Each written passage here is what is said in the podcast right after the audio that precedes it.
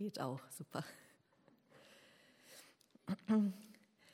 Ja, ihr Lieben, alles, was man dazu sagen kann, werde ich natürlich nicht sagen.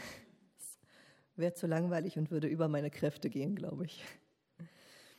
Ganz herzliche Grüße natürlich aus Bad Salzuflen auch. Und ähm, ja, unsere Kinder freuen sich auch auf Lars, weil wir einen kinderfreundlichen Gottesdienst heute haben. Er wird also Erwachsenen und Kindern zusammen predigen heute. Wir stehen heute am Vorabend des Reformationstages. Und da geht es wohl nicht ohne Martin Luther ab und sein Hier stehe ich, ich kann nicht anders. Diesen Satz habt ihr sicher schon noch im Ohr. Das ist ein griffiger Satz, selbstbewusst, kämpferisch. Ich habe erkannt, dass nichts von uns, dafür alles von Gottes Gnade abhängig ist. Und hinter dieser Erkenntnis kann, will und werde ich nicht zurück. Hier stehe ich, ich kann nicht anders. Dieser Satz ist in die Geschichte eingegangen, obwohl Luther ihn wahrscheinlich so gar nicht gesagt hat. Ich stelle mir vor, wie er da auf dem Reichstag in Worms steht, 1521, vor der versammelten Mannschaft, den Fürsten, den Obersten der Städte, den Diplomaten benachbarter Königreiche, sogar dem Kaiser. Und er soll widerrufen, das, was er erkannt hat. Eine einschüchternde Situation. Später berichtete Luther jedenfalls, er habe sehr geschwitzt. Aber vielleicht war es auch einfach nur warm in dem Raum. Vielleicht hat er eher ohne dieses vorgereckte Kinn gesagt, aber eben doch standhaft. Daher kann und will ich nichts widerrufen. Und das, man hat das protokolliert, was er gesagt hat, ist, deshalb scheint es recht sicher zu sein. Daher kann und will ich nichts widerrufen. Gott helfe mir. Amen. Gott helfe mir, Amen. Das ist schon eher etwas, das auch mir über die Lippen kommt. Mir geht es jedenfalls momentan eher wie, hier stehe ich, ich weiß nicht weiter. Für mich persönlich brauche ich gerade definitiv Gottes Beistand, damit die Hilfen, die ich mir gesucht habe, wirklich Hilfen sind. Ich weiß auch nicht, wie es mit der Gemeinde Bad Salzuflen weitergeht, welche Wege Gott mit ihr noch vorhat und ob überhaupt. Natürlich sind da Pläne und Hilfen äh, und Ideen und Hilfen, ja. Aber was draus wird, ist ungewiss. Und da kann ich oft nur sagen, hier stehe ich, ich weiß nicht weiter, Gott helfe mir, Amen. Kommt dir was davon bekannt vor? Wie geht es weiter hier mit euch in Herford? Wie sammelt man Scherben auf? Wie lebt man mit Ungewissheiten oder Verletzungen? Wie lebt man mit Veränderungen? In solch einer Lage hören wir diesen Satz aus der Bibel, aus dem ersten Petrusbrief, Kapitel 4, Vers 10, und dienet einander, ein jeder mit der Gabe, die er empfangen hat, als die guten Haushalter der mancherlei Gnade Gottes. Diese Botschaft scheint uns vielleicht in dieser Situation nicht gerade passend. Klar, es ist bekannt, wir sollen Gutes tun für andere, aber in dieser Lage, in der ich hier stehe und nicht weiter weiß? Ich habe aber einen Grund, warum ich genau darüber heute sprechen möchte. Und dieser Grund sind die Adressaten des Briefes. Der erste Petrusbrief richtet sich nämlich an Christinnen und Christen, die ebenfalls sich in einer schwierigen Situation befinden.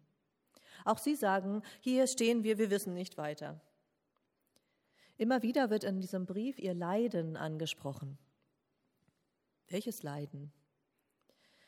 Die Menschen hatten ihr Leben geändert, als sie Christen wurden. Früher war ihnen ein ausschweifender Lebensstil vertraut gewesen, Zerstreuung als zentraler Lebensinhalt, immer mehr haben wollen, keine Trends verpassen, egal was mit anderen ist. Nach mir die Sinnflut, vielleicht würde man das heute so skizzieren.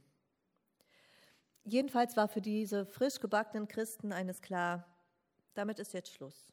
Wir wollen besonnener leben, nüchterner, verantwortungsvoller, fröhlicher. Aber damit fielen sie auf.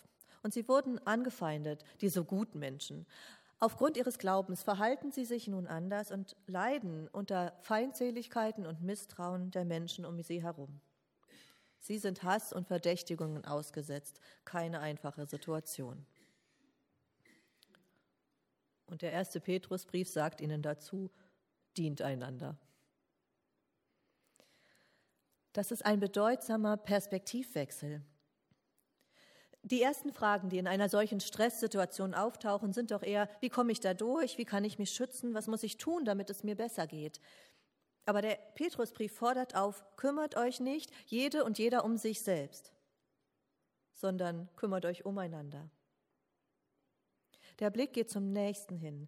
Die Lage mein, scheint ausweglos zu sein, aber die Hilfe liegt nicht in der Sorge um mein eigenes Wohlergehen. Die Hilfe ist, von sich wegzublicken auf die anderen hin. Was braucht der andere? Was habe ich, was ich der anderen Person geben kann?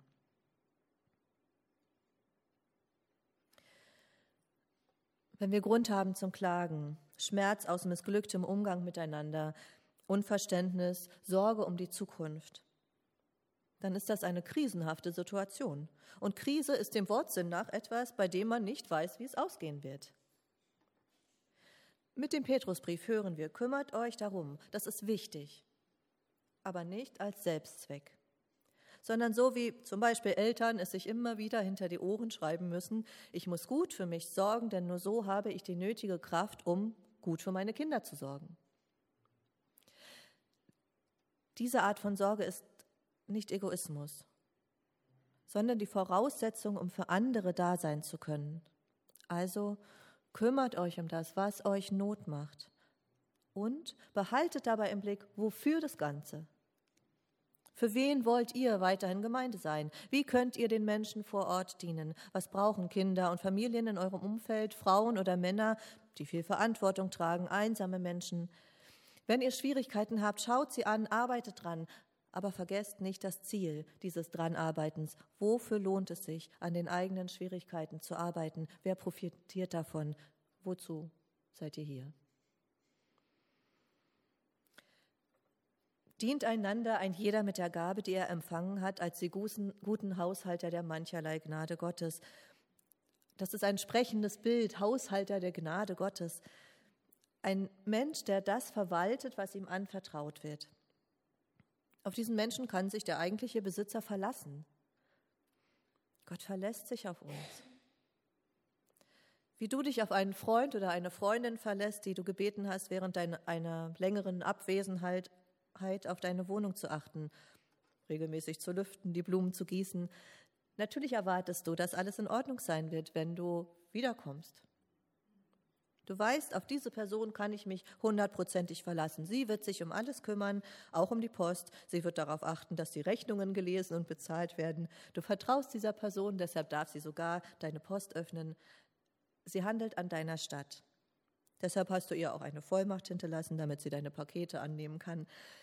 Je größer die Verantwortung, je größer die Aufgabe, desto größer die Verantwortung. Gute Haushalter der mancherlei Gnade Gottes sollen wir sein. Diese große Verantwortung vertraut Gott uns an. Seine Gnade soll durch uns erlebbar werden, seine Menschenfreundlichkeit und Güte, seine Treue, seine helfenden Hände, seine Liebe. Am Anfang des Predigttextes haben wir gehört, es ist aber nahe gekommen das Ende aller Dinge. Das ist sozusagen der Horizont, vor dem das Ganze gesagt ist. Und das heißt nichts anderes eigentlich als, jetzt ist Zeit zu handeln. Diese Welt wird nicht ewig so weitergehen, wie wir sie kennen. Deshalb konzentriert euch jetzt auf das Wesentliche, auf Gottes Gnade, die allen Menschen gilt, seiner gesamten Schöpfung. Dass Gottes Gnade durch uns erlebbar wird, das soll jetzt geschehen, jetzt, während wir mit Schwierigkeiten zu kämpfen haben. Wie andere Leute auch.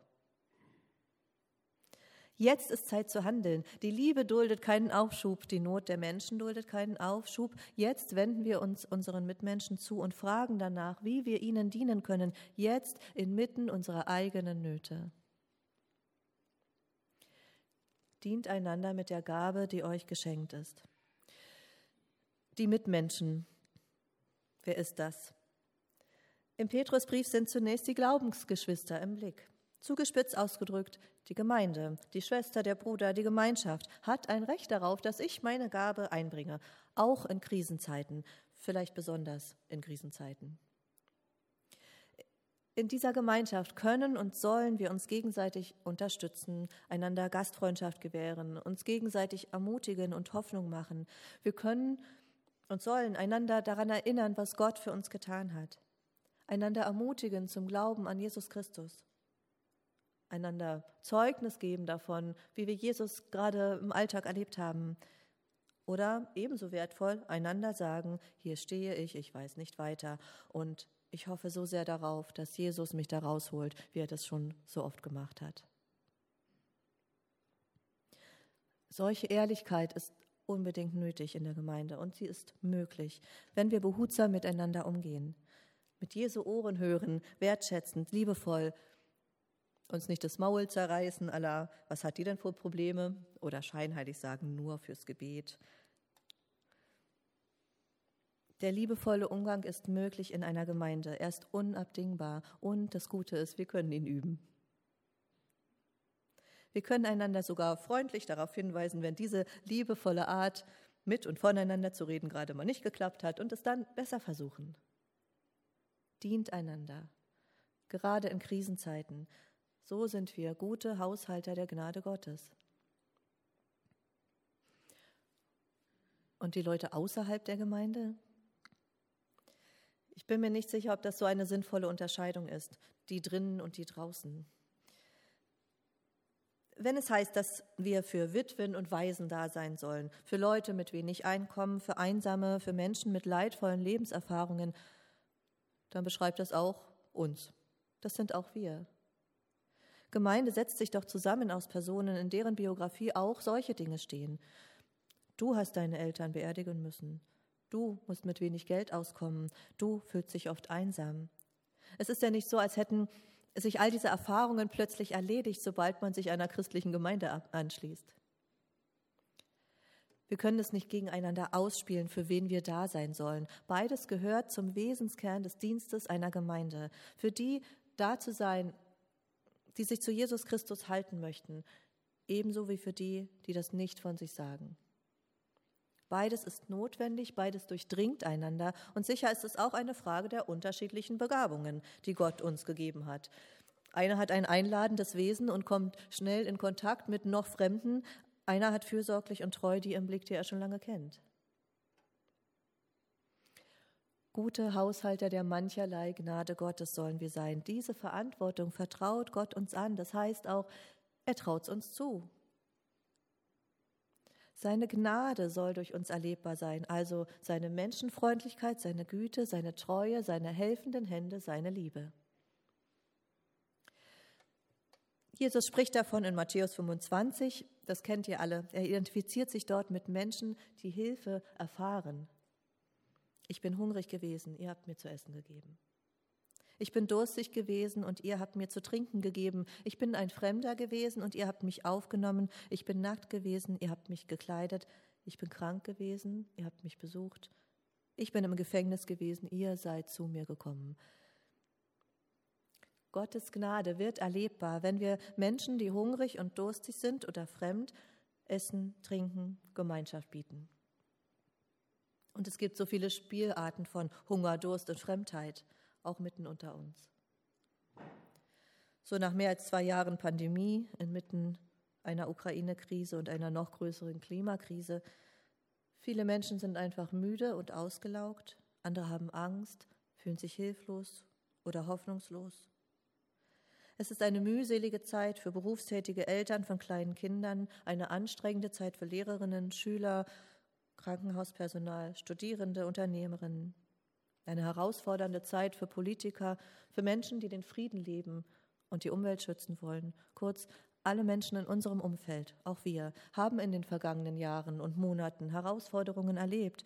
Und nicht wenige sagen hier und heute, hier stehe ich, ich weiß nicht weiter, Gott helfe mir. Was können wir da tun? Dient einander. Jeder mit der Gabe, die er empfangen hat, als die guten Haushalter der mancherlei Gnade Gottes. Dient mit diesem Perspektivwechsel. Die Hilfe liegt nicht in der Sorge um mein persönliches Wohlergehen, sondern in der Sorge, um eures und damit in der Sorge um unser gemeinsames Wohlergehen. Eine der mancherlei Gnaden Gottes ist mir dieser Tage besonders vor Augen, die Hoffnung. Wir fühlen uns oft hilflos in der politischen Situation. Wir kommen ins Schwimmen angesichts von Verletzungen und Ungewissheiten in der Gemeinde. Aber wir müssen nicht verzweifeln, weil wir etwas haben, auf das wir setzen können. Wir haben jemanden, auf den wir setzen können. Ein Pin auf meinem Smartphone bringt es so auf den Punkt, Angst ist ansteckend, Glaube, Hoffnung und Liebe aber auch. Und ich weigere mich einfach zu glauben, dass alles, was uns Angst macht, größer ist oder letztlich stärker als Glaube, Liebe, Hoffnung. Ich trage diese verrückte Hoffnung in mir, dass am Ende Gott regiert und die Liebe siegt. Die Hoffnung, dass auch hier und jetzt in kleinen Begegnungen und bei großen Entscheidungen die Liebe siegt, nämlich auch immer dann, wenn wir einander mit den Gaben dienen, die Gott uns in seiner Gnade schenkt. Das ist unsere Hoffnung, dass am Ende die Liebe siegt und dass sie sich hier und jetzt schon im Leiden und trotz Leidens breit macht. Wir sollen die Gnadengaben teilen, empathisch, zugewandt, mitfühlend bleiben und eben hoffnungsvoll. Vielleicht ist diese Gnadengabe der Hoffnung das, was wir und andere jetzt gerade besonders brauchen, das, womit wir einander und anderen dienen können. In unserem Gemeindebund lautet ja das Zweijahresthema Dich schickt der Himmel. Und so ist es. Und zwar nicht nur dann, wenn bei dir alles in Ordnung ist. So ist es auch, wenn du in Schwierigkeiten steckst. Auch dann sendet dich Gott. Auch dann schickt dich der Himmel.